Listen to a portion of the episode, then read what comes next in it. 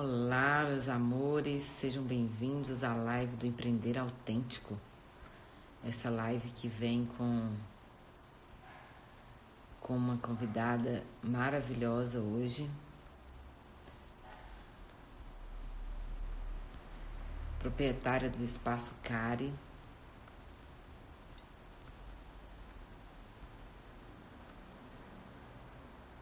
E eu vou estar tá falando com ela.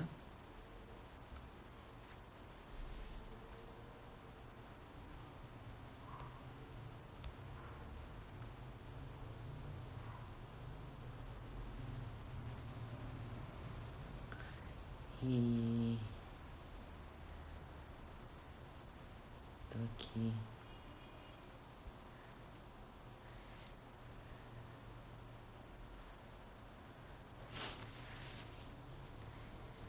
E nós vamos estar conversando como é esse desafio, né, do empreender, porque afinal de contas, eu venho há 10 anos trabalhando com empreendedores que fazem acontecer. Ei, amada, tá boa? Saudade de você. É, venho trabalhando com empreendedores que fazem essa combinação da história de vida com, com as experiências que desenvolve ao longo da vida, competências que trazem, né? Cada um para fazer acontecer. Então eu vou dando uns minutinhos aqui para as pessoas chegarem. E A, a Jana é uma empreendedora que realiza vários trabalhos com mulheres negras. É, nesse fortalecimento, sua linda, tô com saudade de você. Ai, que saudade que eu tô daí. Nem me fala. E ela vai compartilhar aqui como é que foi essa experiência dela nessa jornada e como é que ela deu origem ao Espaço Cari, que é um salão de beleza que cuida de mulheres com mulheres e homens, né, com cabelo afro, resgatam essa identidade, traz essa força aí. Olá, amada, seja bem-vinda. Ela acabou de chegar. É só, só clicar no solicitar aí. Ô, Preto, acho que você vai adorar o papo de hoje, hein? Com a Jana aí, que tá chegando. Ela é essa mulher poderosa aí, como nós. como cada uma de nós, né? essas mulheres que resolvem colocar essa força mais à tona. E eu estou bem feliz de poder compartilhar com ela essa tela. É uma honra para mim. Vamos esperar. Olá, amada, seja bem-vinda. Tudo bem? Oi, tudo bem? E aí, animada para nossa live de hoje? Muito, muito. Você está me ouvindo bem? Está me vendo bem? Tô, tô te ouvindo bem, tô te vendo bem. Estou bem feliz é, assim, de compartilhar com você essa história. Eu estava aqui falando, né, que há muitos anos eu venho trabalhando com empreendedores autônomos que casam essa experiência ao longo da vida, as jornadas de trabalho, juntamente com a, a força, né? essa força inata, essa força que tem dentro de nós e que nos leva para determinadas circunstâncias da vida e que faz negócios autênticos brotarem, né? A formatação disso, e eu quero saber da sua história, conhecer melhor. Se você quiser se apresentando, falando um pouquinho sobre você, né? É, para a gente começar o papo. Então, eu sou a Janaele, eu sou norte-mineira, Nasci em Manga. Manga é uma das últimas cidades banhada pelo Rio São Francisco, está bem perto da Bahia, bem no sertão do, do São Francisco. E já tive a experiência de morar aqui em Montes Claros na adolescência e voltei agora na maturidade. Depois é, tem três anos que eu voltei aqui para a cidade ah, passei muito tempo da minha vida trabalhando com comunidades tradicionais no país inteiro. Trabalhava com captação de recursos para projetos sociais, a gestão desses projetos, avaliação de projetos. Trabalhei um tempo com consultoria, com prefeituras, sempre ligada à questão da emancipação de grupo. E depois de um tempo decidi vir para cá, para muito claros para poder é, fazer essa experiência do empreender. Foi uma decisão e uma aventura que eu me propus a, a persistir até, até ver um grande resultado. Então, assim, eu vim parar aqui. Amada, conta um pouquinho para nós como foi essa experiência sua, assim, com as mulheres. É... Como é que começou essa iniciativa de se trabalhar com mulheres, né? O que, que foi que brotou aí dentro de você que te deu esse impulso? Então, a, a primeira, eu lembro do meu primeiro pensamento em empreender surgiu da necessidade de adaptar a minha vida à vida do meu filho. É, foi o meu impulso para poder pensar um empreendimento, um viver, né, uma geração de renda que não precisasse ser tão desgastante para o meu filho. Então, depois da separação, vivemos eu e ele sozinhos, e, e esses desmembramentos para irem muitas viagens, muitas reuniões, né? Então ele iria comigo, né? Ele ia comigo nessas viagens que eram muito longas e a gente passava semanas fora de casa. Então o aprender dele era interessante, que ele fazia essa troca de experiência com as comunidades tradicionais, mas eu considero que, que esse aprender também escolar é, era, era interessante ser preservado, ser, ser respeitado, né? Então, eu comecei a pensar possibilidades de empreender para que eu ficasse mais perto do meu filho. Então, para que eu não, não, não vivesse esse conflito da falta de rotina e das grandes distâncias. E encontrei outras mulheres que estavam pensando a mesma coisa, por outros motivos, mas pensando na necessidade de empreender. Considerando o fato de que a gente está é, nesse momento no país que empreender é quase uma necessidade, Aí é, nós nos juntamos para poder pensar esse espaço, cada um com seu talento, com sua experiência, com o seu jeito de pensar, com sua história de vida. Então a gente pensou em fazer um espaço que fosse colaborativo, onde a gente pudesse experimentar essa forma de empreender, que eu penso ser a forma que é para o futuro. É uma forma que a gente resgata da ancestralidade, porque as pessoas trabalhavam desse jeito, e que, que propõe para o futuro, assim, um jeito de trabalhar colaborativamente. Que lindo. Essa proposta, são quantas mulheres que tem hoje no seu espaço? Então, nós chegamos a 13 mulheres. Agora a gente está refazendo e repensando como é que vai ser essa dinâmica, inclusive em quais são os serviços. Estamos com nove mulheres. Umas mudaram de cidade, outras estão para poder entrar. Então, tem mais cinco mulheres também que pensam em compor esse espaço, né? Ele foi pensado inicialmente para tratar sobre a negritude e, e depois a gente fez essa ampliação para esse resgate feminino, né? Tratar a negritude, mas com, com foco no resgate feminino, na sororidade, no acompanhamento de outras mulheres na cidade.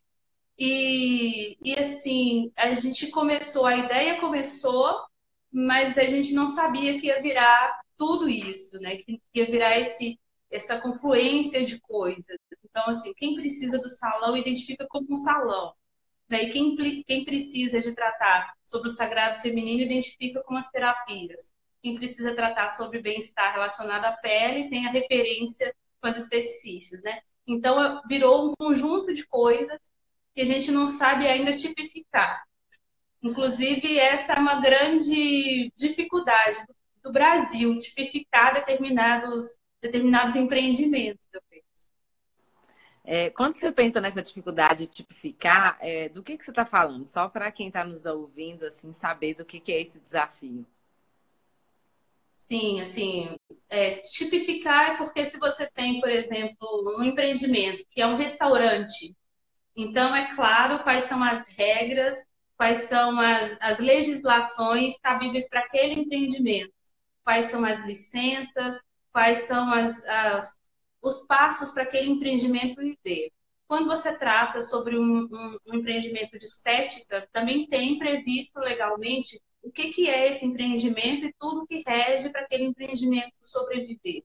Mas aí, quando você junta um empreendimento que é orgânico e que ele é espontâneo, e que, na verdade, o principal do empreendimento não são os serviços, mas as pessoas, Então aí as pessoas elas são múltiplas, né? Multifacetadas. Então daí elas fazem tranças, mas também fazem massagens, mas também fazem comer. E aí, então essa tipificação fica um pouco confusa na legislação brasileira, né? Desse novo tipo de empreendimento onde você tem um contexto que é de diversidade. Então, a gente vive esse aprender sobre essa tipificação desse empreendimento. Então, você vem num lugar onde tem um salão de beleza, mas tem cosméticos naturais, mas tem atendimentos relacionados a práticas integrativas e também tem as é, é, práticas, eventos culturais no empreendimento. Tem o sebo, que é uma, né, uma livraria, e uhum. tem também é, coisas relacionadas à confecção, tem artesanatos dos povos tradicionais. Então, tem muita coisa e a tipificação fica um pouco comprometida. Isso é muito legal, porque, ao meu ver, assim, cuidando de empreendedores autênticos, o que eu percebo que a tipificação, na verdade, ela parte de um pressuposto, de um reconhecimento primeiro do empreendedor, de perceber os inúmeros contextos, talentos e habilidades que ele tem na sua própria história de vida. Quando ele traz a força sistêmica de família, isso associa, isso é, é, na verdade, soma com essa realidade dele, né? Essa construção de várias habilidades e ele consegue fazer essa entrega de várias habilidades. E às vezes a legislação ela não vai conseguir atender a essa diversidade de competências, mas se eu se eu direcionar, né, o meu negócio como negócio e um negócio como autônomo, como empreendedor, como MEI, e aí ele vai encaixar encaixa de repente numa atividade principal. O que, que acontece? Os empreendedores autênticos, eles têm vários produtos, né? Porque são muitas competências inatas, assim, muitos convites que a vida traz e pela necessidade eu respondo e também pelo chamado, né? Pelo próprio propósito. A sim, questão é que sim. quando eu respondo isso, é, eu tenho vários produtos, mas eu tenho um produto que é principal. E que às vezes aqueles outros produtos eles vão somando aquele produto principal. O que eu percebo do desafio é compreender que produto principal é esse, né? Do que, que nós estamos falando quando eu falo de produto principal? Qual é a minha principal embalagem? Assim, aquilo que chama meu coração, que eu faço e que eu faço de forma tão inconsciente que às vezes eu nem acho que eu devo ganhar dinheiro com isso, sabe? É isso também que eu percebo, que existe uma, um desafio aí nesse empreender. Mas você vem com uma história com mulheres, né? Mulheres aí, comunidades. É, como é que foi, assim? Primeiro, eu, o que me vem presente é uma pergunta do que, que você sente que você está sendo convocada na vida a servir, a fazer. Assim, qual que é a, sabe, aquela, aquela chamada que você fala, nossa, isso, isso eu respondo, eu respondo com muito amor, com muita vontade. Então, quando, quando eu comecei as primeiras reflexões sobre esse empreender autêntico, é, foi a partir, inclusive, do seu canal, que eu, eu, só, eu só parei para ouvir por, por, porque é uma figura negra. Então, fez toda a diferença a representatividade para eu poder parar para poder ouvir, né? E isso é muito importante, assim, o empreendimento ele nasceu inclusive dessa representatividade, né? Então, eu, eu comecei a trabalhar com, com comunidades tradicionais aos 20 anos. Então, eu saí num percurso. Naquela época, eu não, não entendia muito bem o que, que era isso, né? Porque vim muito, muito recente. Então, eu comecei a trabalhar com comunidades indígenas. E eu não compreendia, inclusive, como que poderiam ter povos tão diferentes, tão próximos da gente, né? Então, eu comecei a trabalhar em Minas Gerais, daí conheci os Machacali e fiquei muito encantada. Falei, nossa, um povo que não fala português, mas assim tão inserido, tão, tão rodeado de pessoas e, e eu achei fabuloso, né? Comecei a me entregar para esse contexto das comunidades tradicionais. Uh, comunidades tradicionais, uh, o fluxo maior, né? Eu por ser mulher e por causa dessa dessa a gente nos ver, então o fluxo maior de diálogo e de entendimento eram com as mulheres indígenas. E existia uma proposta do Conselho Indigenista Missionário das mulheres fazerem esse, esse, essa articulação de mulheres indígenas e trabalhar sobre esse empoderamento, sobre se autoconhecer, sobre conhecer, a, conhecer qual é o papel da mulher dentro das comunidades. Né? Então, começou a partir daí. profissionalmente. Uhum. Só que a minha história é de que eu, eu vim de uma mulher forte, né? A minha mãe, negra, muito forte, e vim de comunidades de negros em Manga. E Manga tem comunidades quilombolas, então são 13 comunidades quilombolas certificadas. Isso tudo muito pequeno. É, muitas comunidades certificadas. Então, historicamente, eu, eu, eu, vi, eu venho desse processo né, de comunidades tradicionais. Então, eu nasci a partir desse contexto. Profissionalmente, eu comecei com as comunidades indígenas. E fui passando em todas as comunidades, e assim, eu acho que agora, aos 38 anos, eu percebo que eu mais aprendi do que me doei. Né? E esse empreendimento, eu acho que é um, um acúmulo disso tudo. Porque eu tentei, inclusive, no início, tipificá-lo mas não consegui imediatamente, porque daí ele foi moldando e foi, foi transformando naquilo que eu sou, né, a partir desses últimos 18 anos, assim, de, de, de, de, sobrevivência nesses últimos 18 anos. Eu sei também que é um processo de aprendizado. Eu sei que, por exemplo, daqui é, dois meses, é, ter mais clareza do que, que é esse empreendimento. daqui seis meses eu vou ter ainda mais clareza, né? E daqui cinco anos, é, isso tudo vai fazer um sentido para mim, assim. Inclusive que esteja mais adaptado ao nosso contexto de Brasil.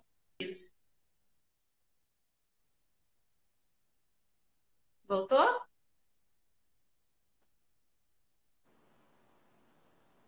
Peraí, Jana, que cortou sua, sua fala, congelou você. Repete antes de você falar do Brasil. Isso, parei no Brasil. Foi isso mesmo. Tá me ouvindo? É, antes, antes eu só ouvi Brasil. Cortou um pouquinho. E aí você estava falando desse comunidade, você estava falando e aí você trouxe uma informação antes do Brasil e aí ela cortou. Só, só ouvi Brasil. Sim, a informação que eu falava sobre o Brasil, é sobre o contexto antes do Brasil, é de que eu não consigo tipificar e não tenho clareza sobre o que a gente está vivendo, mas é que é um processo de aprendizado. E sei que eu vou estar. Tá, uhum. é, esse empreendimento vai estar tá mais maduro. E eu vou saber, né?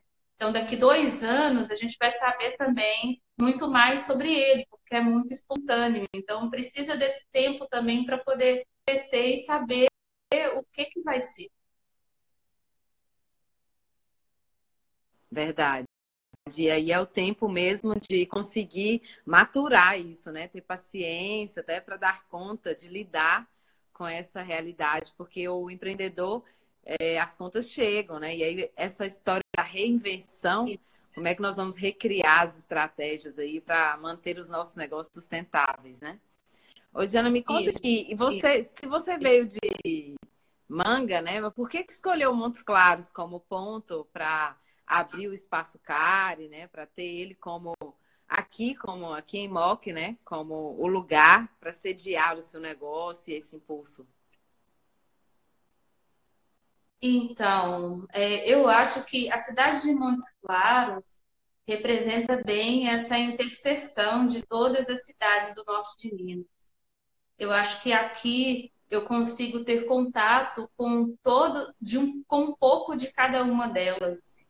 Então a gente consegue perceber a cidade como essa grande acolhedora de desses pequenos municípios, dessas pessoas que pensam em, em vida melhor, em empreender, estudar, em aprender coisas, depois voltar para o seu lugar. Então Montes Claros sempre teve esse papel, né? E, e eu sou mais uma dessas pessoas. Então não há nada de diferente. Eu sou mais uma dessas pessoas, então acho que Montes Claros representa bem isso.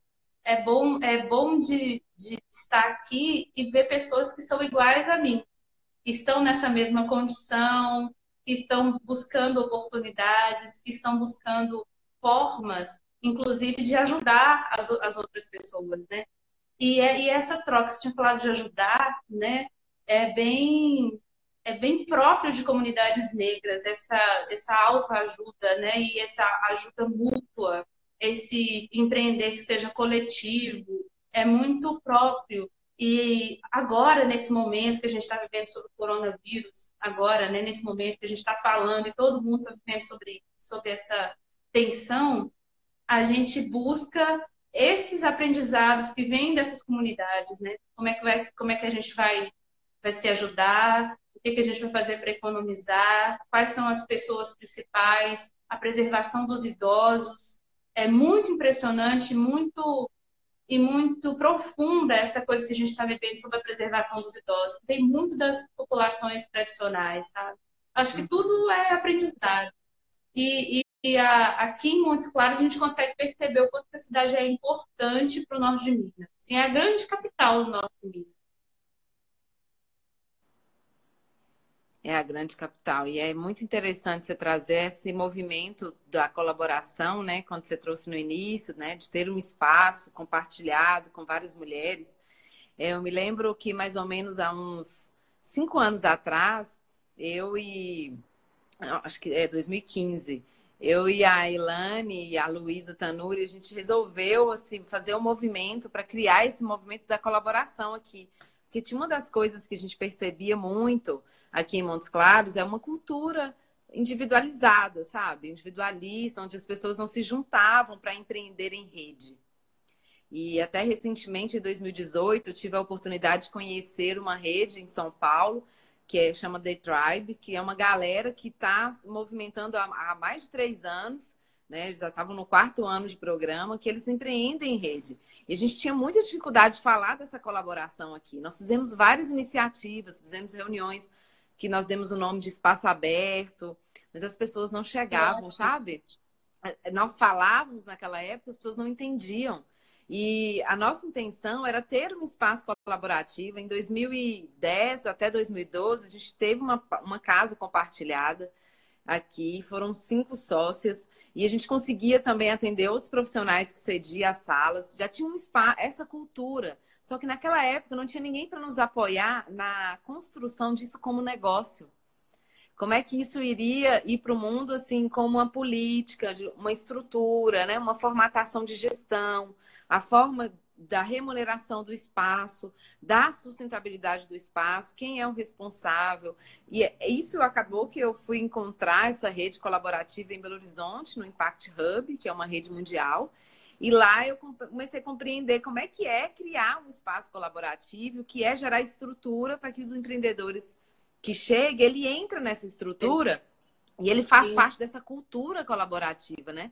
Então eu percebo que é uma Sim. cultura. E é assim, é, é muito bom para mim assim ver, não sei como é que, né? A Ilane tá aí, eu vi que ela que ela tá curtindo aqui. Gratidão, amiga, por estar presente. Ela e a Thalita também, né? Que tá, também tá junta. Eu, gente, eu tirei Linda. aqui os comentários, Thalita. mas vocês fiquem à vontade aí, tá? É só para tirar do rosto da Jana ali. Fica à vontade para fazerem as perguntas. Aparece aqui para mim quando vocês fazem perguntas. Sim. E, sabe e aí, eu acho, eu... Oi? Pode estar. É que eu assim, sabe o que eu acho? Que a gente precisa considerar uma coisa nessa nesse fechamento da cidade é, para essa forma de empreender, porque é uma sofisticação extremamente feminina. E, e, esse, e essa cidade ela está enraizada naquilo que é o patriarcado, coronelismo, então na figura do homem como grande provedor, como detentor de todos os portais, de todas as aberturas, a gente vê isso na cidade de todas as formas. Então, assim, o empreender, ele estava muito ligado, inclusive na literatura, muito ligado à figura masculina. Então, a gente estava falando, mas, mas ao mesmo tempo que falando, propondo um novo conceito sobre empreender, que a figura masculina também não reconheceu. Agora, com a entrada do feminino, se ficou muito com muito cuidado, mas também com muita força, entrada no do feminino para discutir, inclusive, esses conceitos e dizer que é importante a gente voltar um pouco atrás, porque o empreender ele é feminino na sua essência, né? No seu início, no seu, no seu, no nosso contexto de vida, né? Então, de voltar um pouco atrás e ouvir, né? Esse, então, eu acho que esse, essa resposta também tem a ver com esse reencontro do feminino, da figura da mulher também como potência, como, como empreendedora, como, como uma pessoa que decide, né? Uma pessoa que, que, que pode estar a par de tudo isso em equidade. Então, eu acho que é isso. O norte de Minas vive um processo intenso de busca pela equidade. A gente vive isso, não tem como mais segurar, é, não tem como frear essa, essa, essa condição. Então, existem muitas mulheres na cidade super empreendedoras, assim. e, e não só empreendedoras com esse perfil colaborativo, empreendedoras mesmo, com, com grandes quantias de dinheiro, né, é, é, contratando muita gente. Então, é preciso considerar isso e tratar com equidade, né? Então, muita coisa aconteceu em, em cinco anos. Não, e é isso que para mim, assim, ficou... Porque nós não ficamos, né? Nós fechamos, depois nós... A gente falava daquilo, mas não tivemos muita força, sabe? Na época, conversávamos com algumas pessoas que tinham abertura para essa economia colaborativa, mas as pessoas não entendiam o que a gente estava falando. Nós chegamos a trazer um evento aqui para que é um dos eventos que são utilizados para começar a pensar nessa consciência coletiva, né? Sabedoria coletiva, como é que é nascer e deixar brotar a sabedoria coletiva, que foi um evento em grupo que nós fizemos. E, e, assim, a coisa não foi, sabe? E aí a gente partiu para outra coisa, né? Cada uma foi para um lado, fomos fazer, fazer outros movimentos em outros lugares. Mas aquilo ficou, sabe, como uma sementinha. Então, hoje, Sim. quando eu percebo esses grupos fortes, Sim, isso me fortalece também na minha construção, assim, enquanto mulher, enquanto empreendedora e também uma pessoa que acredita que a economia colaborativa é a forma como nós vamos fazer as coisas acontecer nos próximos anos, é a maneira como se torna sustentável é. os negócios dos empreendedores autênticos, é a forma como nós temos de é. nos conectar com a cultura da confiança e do cuidado. É, é, é a partir dessa conexão e dessa, né, e de, é, desse semear latente, é que é possível perceber que pequenos negócios vão se desenvolvendo e vão se tornando né, médio porte, quem sabe né, de grande porte, porque sim acreditaram sim. que empreender em rede é possível. E aí, uma das coisas sim. que eu observo que o maior desafio de empreender em rede é esse ponto, eu quero ouvir um pouco você sobre isso, é, é que esse ponto da individualidade, né? Então, assim, se eu tenho clareza do lugar, da minha especificidade, da minha singularidade, né, da minha força inata, hoje eu até estava lendo um livro que falava da história do Leonardo da Vinci, né, que ele não quis ir para um caminho ortodoxo, é, é, centralizado e muito é, tradicional na época, e ele resolveu criar todo um caminho diferente da vida dele, ele descobriu a, o potencial dele assim, e é dessa mesma forma que o empreendedor autêntico, né? quando, se, quando se junta, às vezes se perde. E o que eu observo que o maior desafio é como criar minha individualidade, preservar essa minha identidade na construção dessa autenticidade, singularidade que eu entrego, fazendo algo em rede. Como é que você observa isso? Você que trabalha com mulheres, né? E tem um espaço também compartilhado. Como é que você percebe que esses desafios são, são eles são conscientes, não são? Como é que você tem observado esse Sim, aprendizado? Sim, muito desafiador. É muito desafiador. Eu penso que é, teve uma coisa em comum entre, entre nós, assim. É, a, a pessoa precisa entender que a gente está tratando de um novo conceito de prosperidade, inclusive de questionar o que, que é essa prosperidade.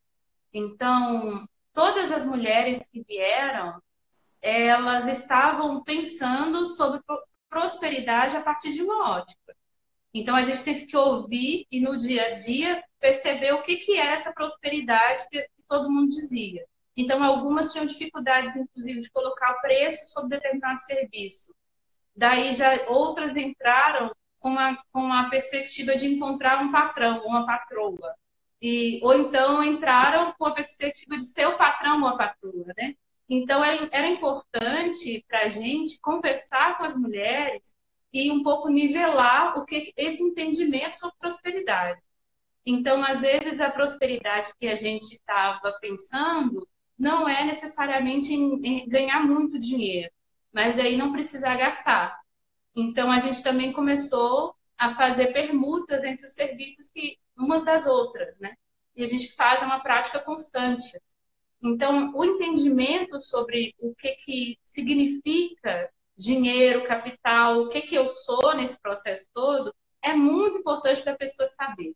Aquela pessoa que não compreende esse contexto, ela sai, ela não consegue se adaptar a esse empreendimento.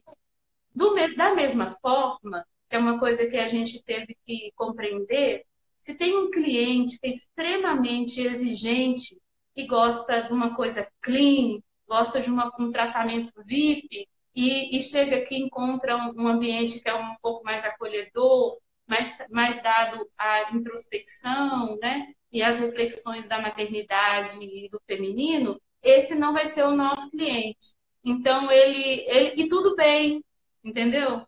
E tudo bem com isso. Então, é, é esse nivelamento sobre o que a gente queria, quem é que viria, como é que a gente, como, como nos adaptaríamos a isso, ele é um esforço diário, um esforço diário meu e de todo mundo que, que compõe o espaço. É um esforço em saber que, por exemplo, a fulana não pode essa hora, então tudo bem, ela não pode essa hora. Vamos ver um outro horário. A gente, a gente conversa o tempo todo sobre isso. E a gente não, não pode esquecer do que nos uniu, assim, é esse propósito de empreender e também é, as nossas histórias nos, nos trouxeram para o mesmo lugar.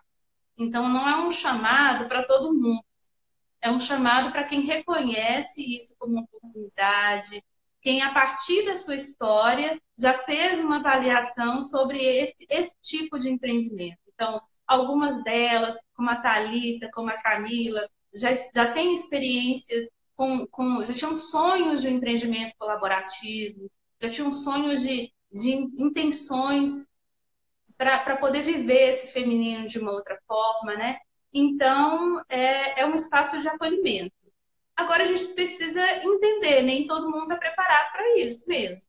Uhum. Tem pessoas que estão preparadas para outras coisas, e tudo bem também. A, a gente também busca, busca assessoria sobre empreender, também é muito difícil. Assim, a, a literatura do empreender, as motivações para empreender são todas baseadas na, naquilo que é capital, né? E de você ter, ter, ter, ter.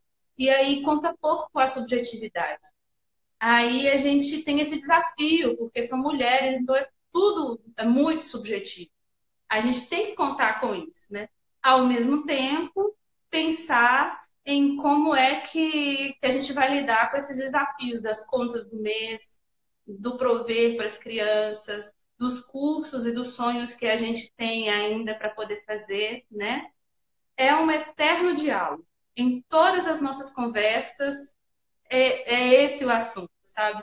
Mas eu repito que é uma forma da gente repensar a prosperidade. O que é prosperidade? E eu lembro que você falou uma coisa hoje às oito da manhã, na sua, na sua live de oito da manhã, que é sobre o suficiente. Então, o que a gente tem é suficiente para hoje. É o que a gente tem é suficiente. Qual é a mensagem que eu quero passar e que eu posso passar para esse momento aqui? Porque o que eu tenho é suficiente, né? E é suficiente a ponto de eu poder contribuir com outras pessoas, para ajudar aquele que não tem suficiente e que não está né, nessa, nessa mesma condição. Então, uma coisa que eu aprendi também é que não adianta fugir do propósito da vida. Então, assim, é, o empreendimento era para ser um salão, virou um grande projeto de empreendedores de mulheres. Assim. Então, tem desde, desde salão, é, massagem, feijoadas, sambas, estudo de Yorubá. Então, é uma coisa com uma dimensão que eu não imaginei que seria, né? Mas é bonito. Tudo bem também, vamos aprender com isso, né? É isso. E é lindo você trazer isso, porque assim, a sua história, você começou a live falando da sua história com comunidade. Então, você já veio desde lá sendo preparada para lidar com a comunidade, né? Então, claro que não dá para abrir um salão e ser só você a profissional. Óbvio que ia chegar mais gente, né? Porque a comunidade está aí. Tá? É intrínseco no, na sua história de vida, na sua força, né? Traz uma força coletiva de venha, né? Vamos, vamos fazer o diálogo. E é, para mim é muito muito isso, assim, negócio colaborativo pede conversa. E por que, que é desafiador? Porque muitas vezes a nossa cultura não foi de abrir espaço de conversa, porque nós queremos, às vezes, abrir espaço de conversa e concluir as conversas, né? E na verdade, não, vamos abrir e deixar aberto, né? Sustentar um espaço aberto de Sim. conversa, ele pede muito mais de nós do que concluir conversa, porque é muito fácil chegar à conclusão e entender que aquilo né, se deu o fim da, do papo e do diálogo. Agora, sustentar um Sim. espaço aberto, deixar emergir, né? Com dormir com essa conversa, deixar as coisas surgirem depois, dar o tempo do respiro, dar o tempo do subjetivo, do próprio subjetivo transpirar, isso realmente traz algo, é, é um outro lugar, é um novo hábito, é uma autoeducação que nós vamos construindo. E eu, eu, eu, de fato, escolhi fazer esse caminho, eu adoro espaços colaborativos. Eu, eu ganhei, assim, de uma forma. A maturidade enquanto empreendedora simplesmente transformou de um ponto para o outro quando eu fui para espaços colaborativos porque a diversidade nos faz crescer, né? Você começa a enxergar e a aprender e a observar coisas que você não faz e que você pode passar a fazer, inclusive no seu próprio negócio. Isso faz com que o desenvolvimento do seu negócio se torne também mais refinado, porque as estratégias de repente que um empreendedor utiliza, você também pode passar a utilizar.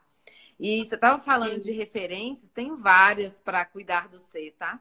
É, assim, é, esse é meu caminho, né? Essa é a minha jornada de compreender o empreender autêntico. Eu sempre trabalhei com mulheres, mas eu tenho muitas referências bibliográficas que trabalho ser e que aprofunda essa conversa do que, que é essa construção de um negócio com propósito a partir da construção do ser, eu faço e por isso e como consequência eu tenho nada mais é do que um desdobramento, né? Uma resposta. Então eu bebi isso tanto na antroposofia durante muitos anos, assim, é, desde 2015 que eu venho é, mergulhando nesse universo de empreender, não mais só como um lugar do ter, mas sim como um lugar de servir, como ato de expressar a minha identidade, mas também evoluir no processo do, da entrega, né? Porque imagina, imagina que cada mulher que você recebe, cada pessoa que você recebe aí na reestruturação, foi aquilo que eu falei no meu history hoje, na reestruturação dessa identidade afro, né? Dessa, desse resgate da sua autenticidade, a pessoa sai completamente diferente daí. Então você trabalha o ser muito mais e como consequência ela te paga, porque ela te reconhece que você atende uma necessidade que ela tem, aquilo que você tem de dor. Então, meu ponto de construção do empreender autêntico é muito esse lugar de o, o dinheiro nada mais é do que uma troca que o outro traz para manter o negócio sustentável e fazer com que essa troca se torne algo de dar e receber, porque assim, você não recebe só dinheiro, né? Você recebe histórias, Isso. você recebe conexão, amizade, porque os clientes se tornam muitas vezes amigos, né? Tem amigas clientes, né? Eu imagino que sim, porque sim. as mulheres ficam empoderadas quando elas voltam. Eu falo, tô falando muito do meu lugar, porque eu me sinto super empoderada com meu cabelo cacheado. Sim, a proposta, a proposta do, do salão de beleza e da, da questão de trabalhar a negritude mesmo, ah, é, é ver a negritude no centro, assim, a, o, próprio, o próprio estar no centro da cidade, né? Ah, o, e ter uma reflexão sobre valores, assim, ó, se, se é um valor muito exorbitante, cada vez que eu aumento mais o valor, eu, eu, eu embranqueço a pele. Então, assim, os valores têm que corresponder a essa perspectiva do público que eu tenho que atingir, porque ele não pode ser um valor inacessível para a negritude, considerando esse contexto da diáspora né, até aqui, né, negritude vindo de, desse contexto de escravidão, e que a gente não conseguiu ainda se desvencilhar, né, apesar é muito recente, né? Então aí tem que ser um local onde a pessoa se sinta bem, é, igualmente bem recebido. Então, em lugares, por exemplo, em que o negro retinto entra e ele é maltratado, aqui é o oposto, né? Então, quanto mais negra a pessoa, mais rei do local ela é, né? Para poder a pessoa se sentir bem realmente, que é um lugar pensado, um lugar pensado para ela, com produtos para ela, com um diálogo para ela, com um contexto pensado para ela, né? Então, e o, e o, e o dinheiro não é o fim. Né? O dinheiro é, é essa troca, mas ele não é o fim. E também é, esse serviço nos traz outros serviços, porque a gente não veio aqui é, com, com, especificamente com o salão, né? A gente não veio para poder fazer hidratação só. A gente veio para montar uma educação para a autoaceitação. Então, assim, é o cabelo crespo, é o cabelo crespo. Não é cabelo com cacho, definitivamente. Então, não é cabelo com cacho, é cabelo crespo sem cacho. Né? Então, nem todo cabelo crespo tem cacho. Então, vamos, vamos conversar sobre isso?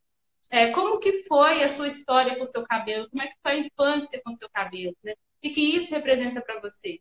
Você já conversou sobre o seu cabelo, sobre o que, isso representa? Porque estética negra é resistência, né? Estética negra não está ligada só a se sentir bonito.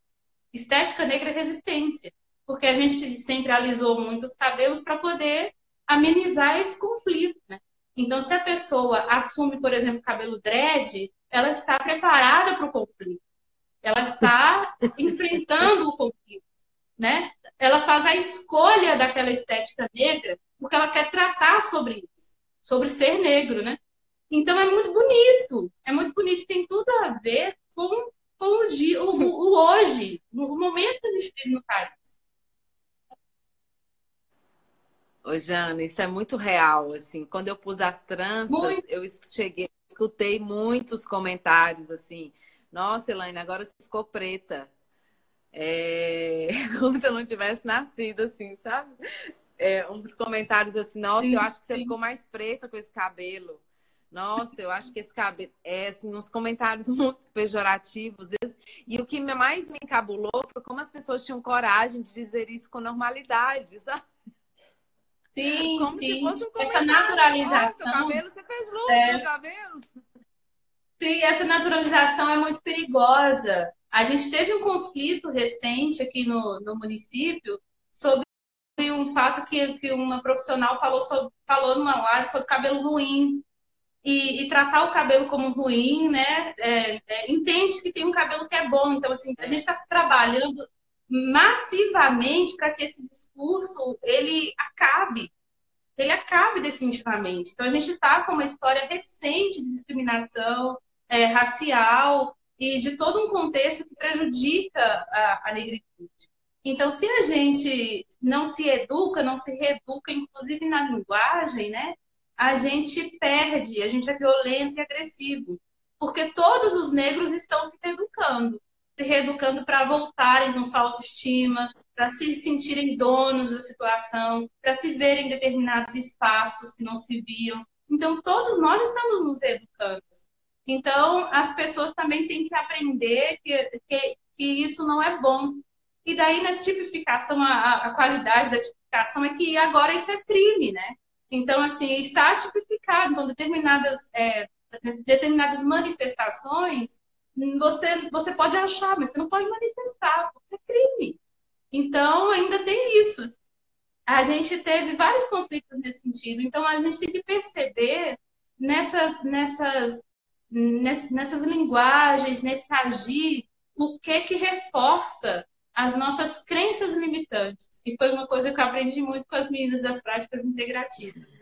O que reforça as nossas crenças limitantes. Então, por que eu não, não ouso pensar nisso? Por que, que eu não ouso me pensar naquele lugar? Né? É. Talvez seja um momento de repensar essas crenças limitantes, porque todos os lugares é para todos. É. A Constituição de 88 no, nos dá isso e fala isso com clareza. Né? Então, é. todos os lugares são todos. Por que eu não me vejo naquele lugar? O que me impede de me ver naquele lugar? Bom, são reflexões, né? vai é, para além da Necessárias, né, Jana? É, vai, vai para além de cuidar no cabelo ou não. Então, tem mulheres que colocaram as tranças e, são, e uma mulher que era babá, e dois dias depois estava sem as tranças, porque a patroa disse que isso não seria bom no trabalho, era babá. Então, existe sim uma pressão social para que essa estética negra seja, seja abafada, seja apagada, como se fosse uma coisa. E é como se fosse uma coisa muito distante, mas aqui no norte de Minas, por exemplo, a gente tem uma concentração enorme de comunidades negras, de comunidades quilombolas. Aqui em Montes Claros, que é essa capital do norte de Minas, tem mais de 60 comunidades de terreiros, assim, de, de, religiões de matriz africana. É um reduto assim, riquíssimo, riquíssimo de cultura e de resistência. E é de muita resistência, porque são religiões passadas oralmente. Então é de muita resistência que a gente está é. falando. É. Aí, e é, e é muito louco as pessoas fingirem que isso não existe. Trança ainda ser uma coisa que agride, que não pode, assim, é Nossa, muito é. fora da realidade. É, e eu tive vários incômodos, assim, vários espaços que eu, que eu passei, e, e aí que eu falava assim, ah, então que bom, eu vou ficar mais tempo com esse cabelo, porque aí é da conversa, né? Porque aí você abre espaço de conversa. Sim. Ah, então vamos conversar uhum. sobre isso aí que você está dizendo. É, já que é essa a sua forma de olhar, então eu, eu encontrava espaço também para argumentar e começar a trazer à consciência esse tipo de preconceito, ou julgamento, ou crítica pautada num processo que já era, né? Não dá mais, não cabe mais. Não cabe esse tipo de não argumento.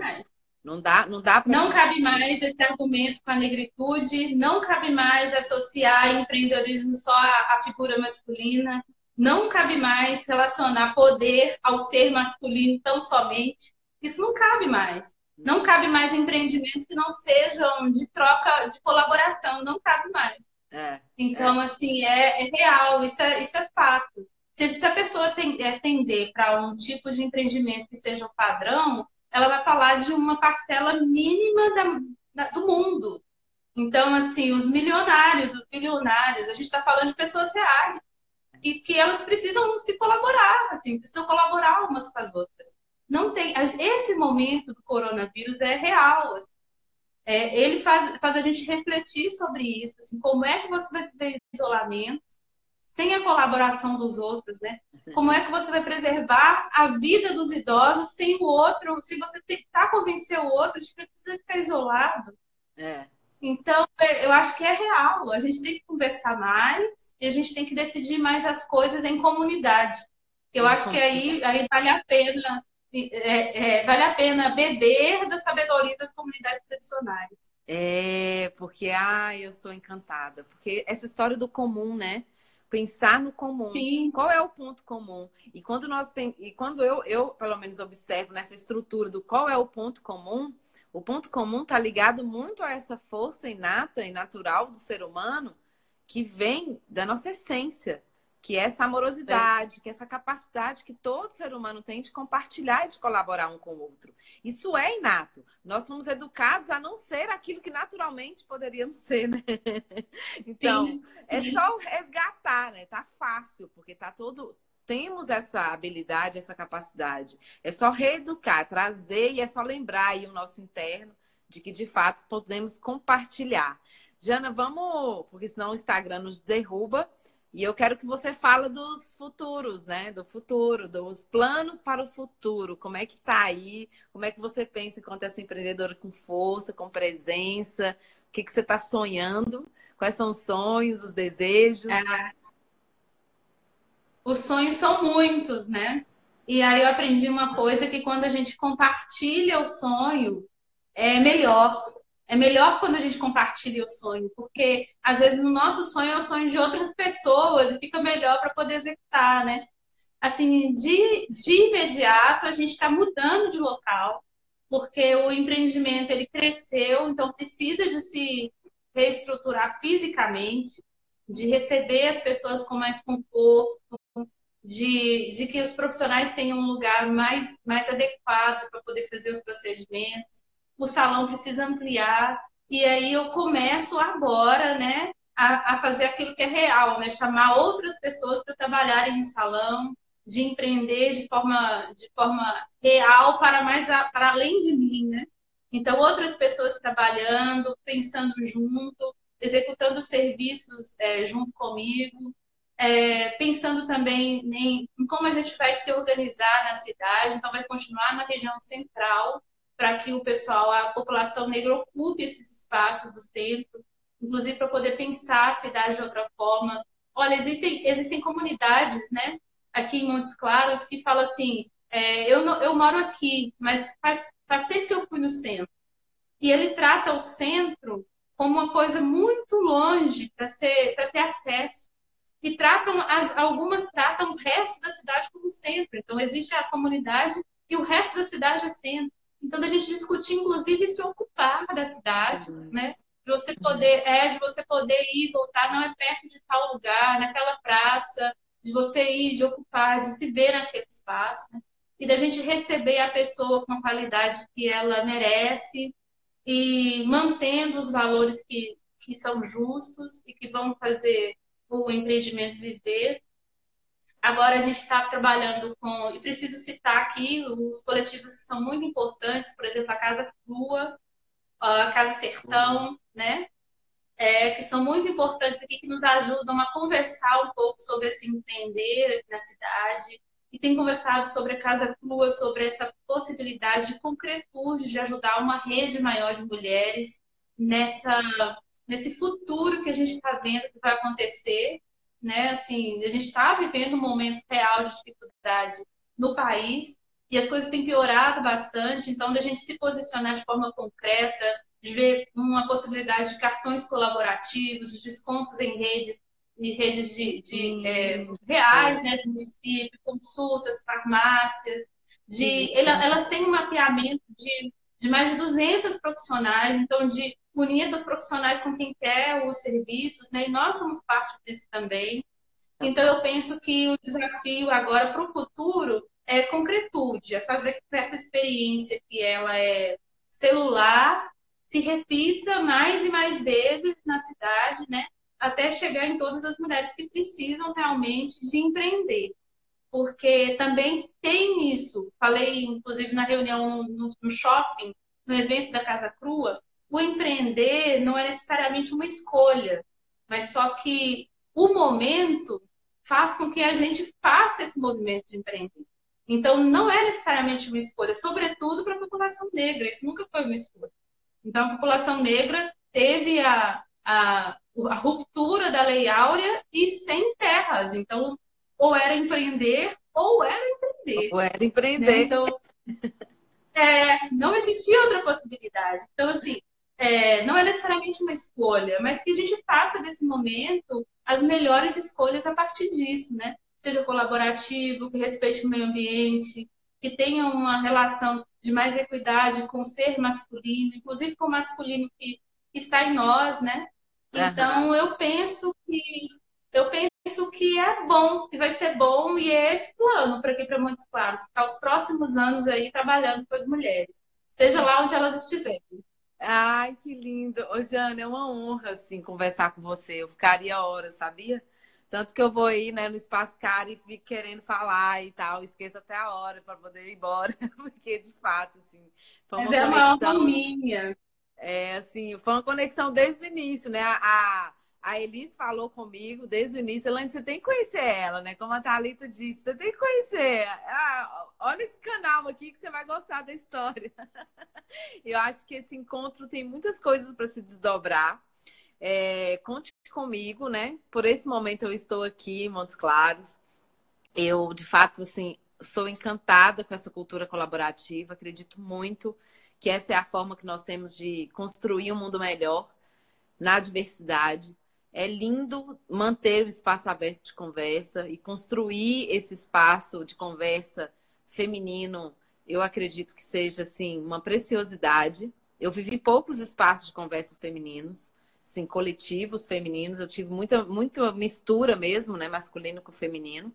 Então, conte comigo como parceira e como colaboradora aí desse, da, dos sonhos né, futuros.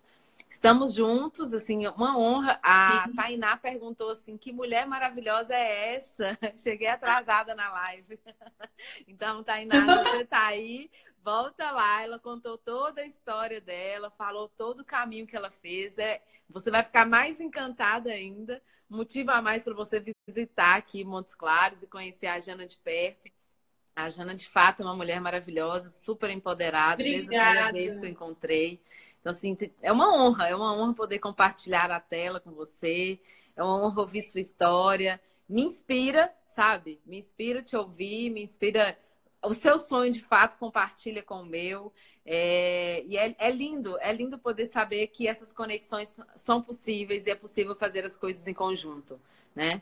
É, nessa construção também do coletivo da casa, se vocês tiverem um momento que vocês pensam juntas, aí eu me coloco à disposição para compartilhar um pouco do ah, que eu obrigada. sei, né? Do que, do que eu venho compreendendo aí sobre o ser e no empreender, que esse de fato é o lugar do qual eu perco a hora, o tempo, minutos, porque é, é, é fascinante compreender isso. E aí, despede da galera, deixa o seu recado aí para a galera que vai escutar também essa live depois. Vai ficar disponível aí se o sim, nosso. Instagram permitir. Tá contigo a palavra. Tá, Jóia? Um beijo para todos vocês. É uma honra para mim estar aqui falando sobre essa história. Eu acho que a gente tem muito ainda para conversar. Uma honra te receber aqui para poder contribuir. Eu acho que vai ser maravilhoso. Eu espero mesmo que a gente agora, nesse momento crítico, que é a mensagem que eu mais deixo hoje, preserve as crianças e os idosos, né? As crianças, a responsabilidade adulta é imensa. Então, todos os adultos, né, que façam o seu recolhimento, que, que participem de outras lives, né, mas fiquem em casa para poder preservar tanto as crianças quanto os idosos. As crianças que vão repassando essas mensagens para o futuro e os idosos, a gente vai beber dessa ancestralidade mesmo, desse saber das comunidades, né? Então, eu deixo um beijo para todo mundo, boa noite. Foi um prazer estar aqui, eu fico muito feliz com esse convite.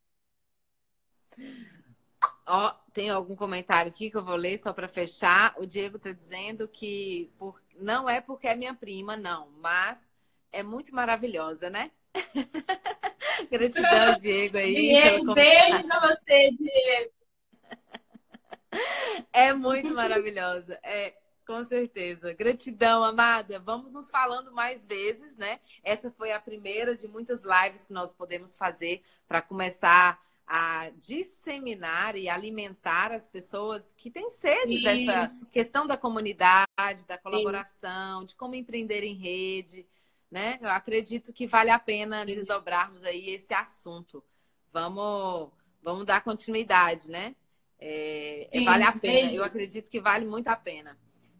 Bom, a Tainá está dizendo aqui que ela vai ver tudo depois e que lindo, lindo. Ficou encantada com você. É só seguir ela lá Graças. também, Espaço Cari. A Jana tá lá, faz um trabalho belíssimo aqui. Tem várias roupas africanas lindas, confecção. É, uma, é de fato uma diversidade, né? É difícil tipificar, é. mas com essa diversidade e esse poder é fácil de expressar. Sim, é assim sim. percebo e enxergo e observo o seu negócio. Amada, sucesso total para os sonhos, que tudo dê certo e tamo junto. Obrigada, beijo, boa noite. Beijo, boa noite. Tchau, tchau.